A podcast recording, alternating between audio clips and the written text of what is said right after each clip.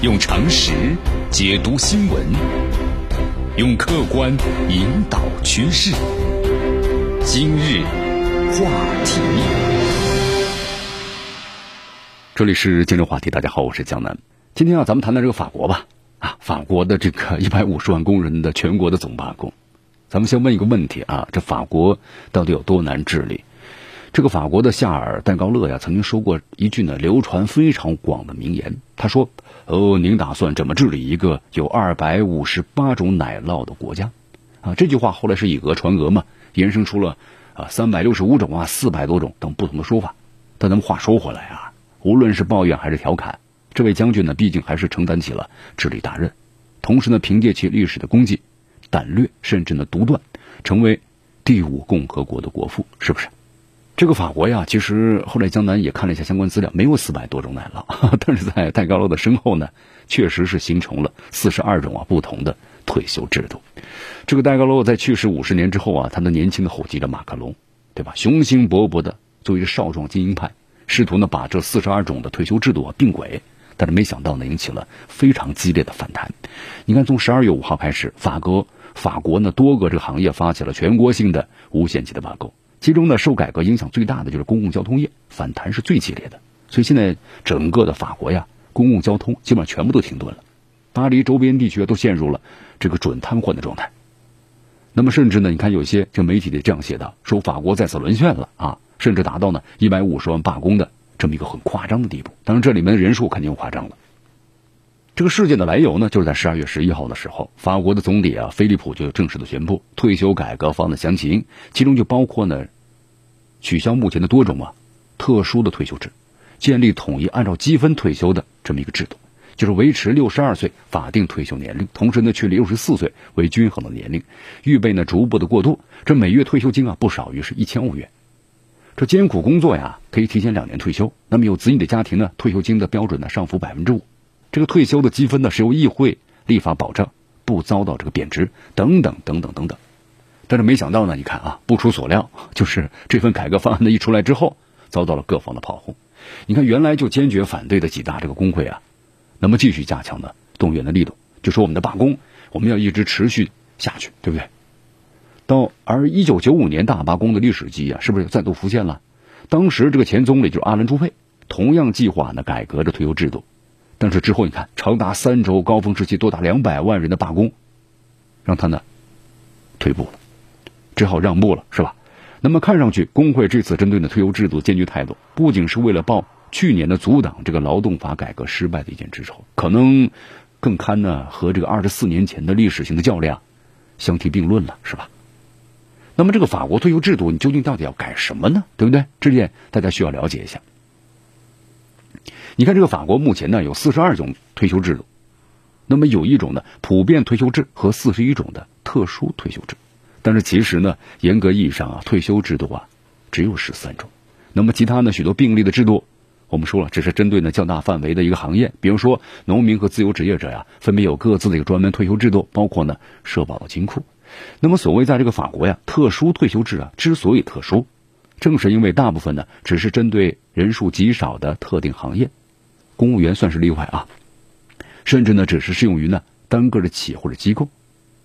所以说，咱们呢把这个呢了解了之后啊，引发这次轩然大波的特殊退休制，我们就了解了。它主要是分别呢针对公务员、法国的央行、还有法国的铁路公司、法国的大众运输公司，那么电力、燃气行业，还有歌剧院呢、喜剧院呢、波尔多港口啊、海员呢、参议员呢、国会的议员等等。那么实行这个特殊。退休制的人口规模呀，根据不同的这个标准口径来不同，在退休人口的百分之三到百分之六，你看这别说法国要有一千七百二十万的退休者当中，严格意义上属于特殊退休的很少，只有大约百分之六，一百一十万。那么这个特殊退休制有什么特权呢？就可以提前享受退休的待遇。咱们举个例子吧，比如说这个法国呀，就是统一退休制下的普通雇员的法定年龄六十二岁退休，但实际平均退休年龄啊都往后推迟了。六十三岁，那么公务员的话呢是六十一点三岁退休，法国的铁路公司的员工呢是五十六点九岁，法国大众的运输公司是五十五点七岁，有一些特殊行业会更早一些，比如刚才我们在资讯早早报节目当中谈到的，你看这些芭蕾舞的演员们，对吧？他们要退休的要早一些了，最早的从四十岁就可以领取的退休金了，再往下跳身体不允许了。那么此外就是特殊的退休制啊，有很多行业啊，还是呢比较待遇很优厚的。你比如说法国的普通的私营企业员工，平均退休金呢是一千二百六十到一千四百一十欧元。咱们以这个巴黎的大众运输公司为例吧，理论上全额缴纳的分摊金额符合其他条件的时候啊，可以拿到税前的三千七百欧元的高额退休金啊。当然我们说了，不是所有的人都具备这样条件的。那即便如此的话，平均算下来的话呢，也有两千三百七十五欧元，那么依然比这个普通行情还是高出很多的。所以说，你看我们了解了这个法国的退休制度啊，它的建立呢和行业特性啊是密不可分的。那么在最极端的情况之下呢，你比如说芭蕾舞演员，对吧？看上去四十多岁就可以呢不干了，但代价是七八岁要艰苦训练呢，是不是？你就像咱们那刚才谈的那位芭蕾舞演员呀，从八岁就开始训练了，一直到这个四十二岁退休了。那么如果再往后的话呢，满身是病啊，满身都是伤啊，退役的这退退退退役的时候，那么同时在这个海事啊、铁路或轨道交通等领域的话，你看也是历史背景啊，十几岁开始学徒，对吧？承受着巨大的体力劳动，还有艰苦工作环境，因此提前退休无可厚非呀。但是现在呢，我们说了，随着技术在发展呢，如今坚守特殊退休制的许多行业已经不是当年的这个境遇了。你看，公务员和公证人，咱们就不必说了，和白领对吧，差别不大。那么，即便是火车司机，现在都是触摸屏了，也不是烧锅烧锅炉了，是不是？所以说，工作环境呢仍然很特殊，但是没有特殊到呢。比别人提前的五到八年养老的地步了，就是环境呢越来越好了。呃，再退一步说吧，基本承认这些行业的特殊性啊，也可以呢通过统一退休制下的这个参数来规范，而不是另起炉灶，就是完全制定一套呢有别于咱们退休的制度的什么呢单独的退休制度。所以说，如今这些行业中的阻力啊，那么更像是一辆呢历史列车，它的惯性使然，就突然大家呢有点接受不了。所以说这次呀，改革的话呢，对法国来说是要动上百万人奶酪的改革呀，所以遭到激烈的抵抗，那自然也是在情理之中。呃，但是呢，这里江南说一下啊，你看，呃，就是和此前多次出现的这么一个很窘境一样吧，马克龙的用人策略啊，其实有一个很失败的这么一个范例啊。虽然和这场的重大改革基本利益格局呢不相干，但是依然为这个改革前景啊笼罩了一层这个阴影。是怎么回事呢？来，咱们介绍一下。你看，为了协调这次呀退休改革的事务，马克龙呢是在二零一七年九月份，他就任命了德洛瓦为退休改革的高级专员，位居啊内阁成员之列。那么这位呢，就咱们介绍一下这个德勒瓦。德勒瓦是来自于啊，在法国呢是右派阵营的高级专员，那可是一位政坛的资深人士啊。这个德勒瓦的话呀，呃，先后担任过市长、众议员、参议员，呃，还。经社环境理事会的主席等等职务，也就是说从政的经验相当的丰富。那么同时在零二年到零四年呢，还出任过这个希拉克就政府的这个部长，主管部门，还有领土整这个机构改革相关的，你看这个主管的要职。马克龙政府呀，希望能够借助呢他的政治人脉和经验，顺利的帮助他呀来攻克难关。你看，但是呢，我们话说回来了啊，在这个政府呀正式公布改革这个提案前后呢，这个德勒瓦呢却突然意外的爆雷了。什么爆雷呢？是这样的，被媒体啊就是揭露出说这个德勒瓦呀有向监管机构呢有这个虚假的陈述，以及呢不实的申报等等劣行。他此前第一次向这个监管部门机构啊就申报财产活动的时候呢，只报了三项，结果后来被媒体揭露啊是多达十四项，其中大部分都是呢不负呢新的这么一个职务，但也有些油水呢泼妇。据说他担任一家智库的负责人，每月可以领取呢五千三百欧元。啊，那么这是违反了关于公务员的职业活动的禁令，那么更和那些呢退休改革事务高级专员本身他敏感度啊相悖的，哈，让外界质疑，说这个内心天然的倾向于大老板，而不是靠呢退休金度日的，就他无所谓啊，能挣这么多钱，根本不在乎退休金了。所以说这次围绕退休改革的用人争议啊，我们说了不是马克龙第一次马失天启啊。因为从上任之初吧，关于多起内阁的人事风波，到后来的保镖打人事件，再到这次衍生出的外交布局的挫败，对吧？前任国防部长嘛，这古拉尔因为欧洲的议会啊虚职，这个丑闻下台了，对吧？却被马克龙提名为新的欧盟的委员会的法籍的职位，结果后来被欧洲的议会啊审议给否决了。就是马克龙似乎在用人失察这个问题上呢，好像在不停的栽跟头，有点跟着自己的感觉在走了。好，再从深层来看的话，很很难简单的理解，是这马克龙眼光不行吗？还是运气不好呢？其实，在很大程度上呢，我们说了，还是和政治版图的重新划分组合不无关系，对吧？你看，这个两年多前的马克龙呢，凭借是新兴政治运动前进了，旋风般的崛起。但是我们说了，马克龙啊本身缺乏一个很坚固的基本盘，啊，在选民层面上得益于呢左右的主流的政党的颓弱。那么包括呢极右势力难以这个服众，他从而找到了自己的空间。那么在团队层面的话呀，你看大量的从原有的建制派当中是挖掘，对吧？通过呢招降纳叛来扩充实力，但这难免呢会给自己埋雷的。你看，以刚才我们所介绍的这个德勒瓦为例，是不是？因为和这个传统的右派呀不合，所以就早早的投入到了马克龙的麾下，然后想借用自己的人脉广啊、手腕多呀，获得重用。啊。但是呢，这种头脑很灵活呀，呃，善于呢嗅到这个政治风向的聪明人，但是呢，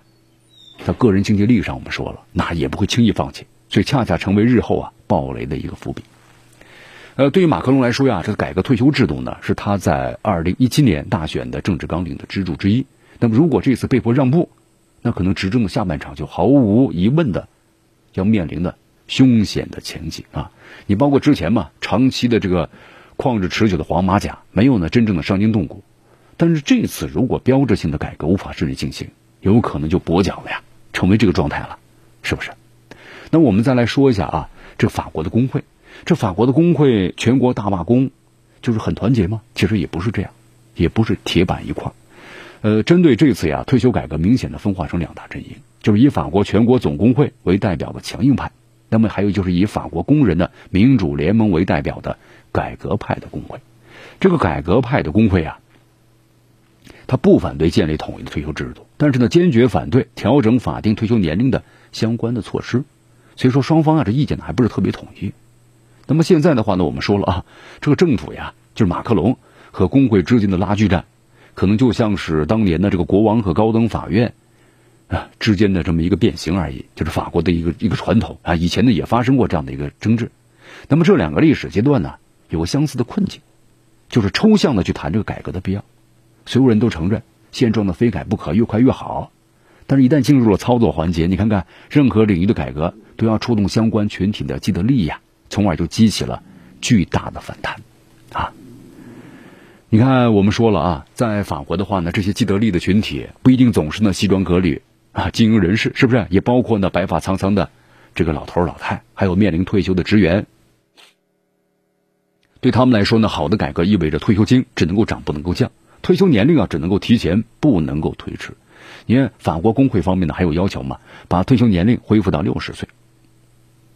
但是呢。你这样加起来只占人民中的多少呢？不多。呃，同时值得一提的是啊，这次运动当中啊，法国仅有两条呢正常运行的地铁线，就一号线和十四号线，勉强是维护了许多人的工作出行的需求，缓和了这民怨。但这两条线之所以能够正常运行，那正是拜无人驾驶所赐啊，就是没有人去操作了。有人去操作的话，话说回来了，可能也要罢工了啊。这其实就给罢工者们敲响了警钟。随着以后啊自动化控制的进步，机器换人的革命浪潮就越来越明显了。那么，如果有一天这巴黎的地铁实现了都是无人驾驶，那么抗议者手中的筹码可能越来越有限了，对吧？你就是抗议了，你不工作了，但对整个的交通没有影响了。咱们话说回来啊，退休制度的本质呢是一种社会的契约，劳动者在年轻、年富力强的时候，在政府的那么制度下工作的时候，对吧？以损失部分利益为代价，然后之后呢，签订了相关的缴纳的养老保险。等到退出职业生活之后啊，退休制度呢呈现对诺啊，然后呢怎么样呢享受相关的这个待遇？呃，但这个社会的契约注定啊，永恒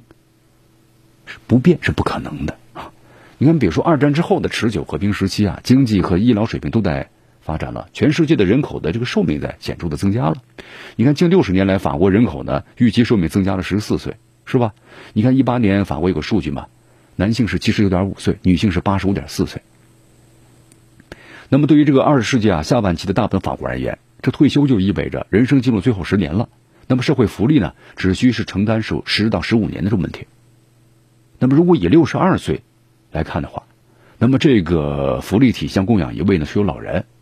长达是十八到二十五年，啊，那么这样会导致呢供养的比例失衡，养老储备可能枯竭，包括福利体系的失衡等等等等，那么都有呢这样的一个问题啊。所以说，在这场风潮当中啊，法国政府呢并非简单的一刀切，以试图呢以老人老办法、新人新办法的渐进的策略来解套，但是这种套路能不能让大家所接受？现在看来呢，也确实是一个问题。其实咱们在看这个法国，就这个全国总罢工的时候啊，关于这个退休改革之争的时候呢，可能咱们觉得挺挺无聊，是不是？哎，就为了增加这么几百块钱、几十块钱的养老金，纠缠不休。其实呢，这养老这个问题啊，咱们不能不把它当做一个笑话来看啊，因为咱们抬头看看世界吧，因为远方哪怕一件小事儿，也和咱们的未来呢，也都是息息相关的。用常识解读新闻。用客观引导趋势。今日话题。